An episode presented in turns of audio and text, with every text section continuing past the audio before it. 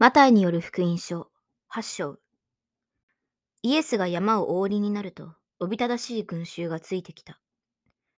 するとその時、一人の来病人がイエスのところに来てひれ伏して言った。主よ、御心でしたら清めていただけるのですか？イエスは手を伸ばして彼に触り、そうしてあげよう、清くなれ、と言われた。すると来病は直ちに清められた。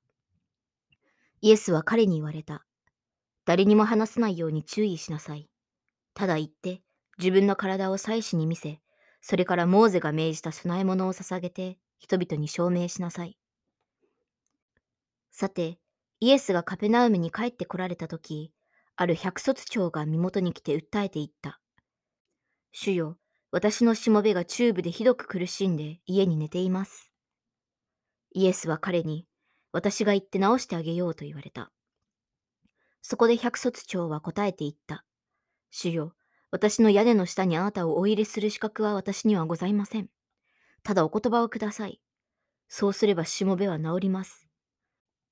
私も権威の下にあるものですが、私の下にも兵卒がいまして、一人の者に行けと言えば行き、他の者に来いと言えば来ますし、またしもべにこれをせよと言えばしてくれるのです。イエスはこれを聞いて非常に感心され、ついてきた人々に言われた。よく聞きなさい。イスラエル人の中にもこれほどの信仰を見たことがない。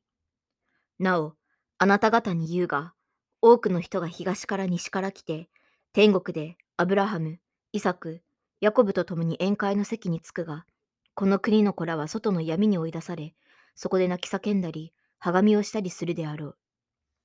それからイエスは百卒長に、行け、あなたの信じた通りになるようにと言われた。するとちょうどその時にしもべは癒された。